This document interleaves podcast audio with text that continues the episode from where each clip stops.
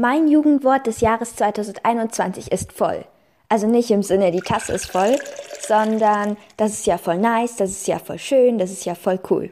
Ich finde, das Jugendwort vom Jahr 2021 ist Geringverdiener, weil es das einzige aktuelle Wort sozusagen ist, das wir gerade in der Jugend benutzen.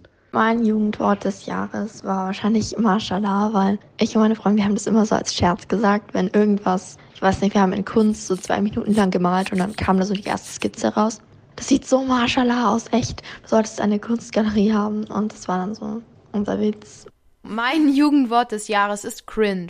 Ich benutze es sehr oft und es auch schon seit sehr langer Zeit. Ja, ich sag sehr oft nice. Ich habe vor ein paar Monaten angefangen, nice zu sagen, weil es auch viele aus meiner Klasse sagen. Also ich sag fast in jedem zweiten Satz cool. Das sage ich, weil, weil wenn Sachen cool sind einfach.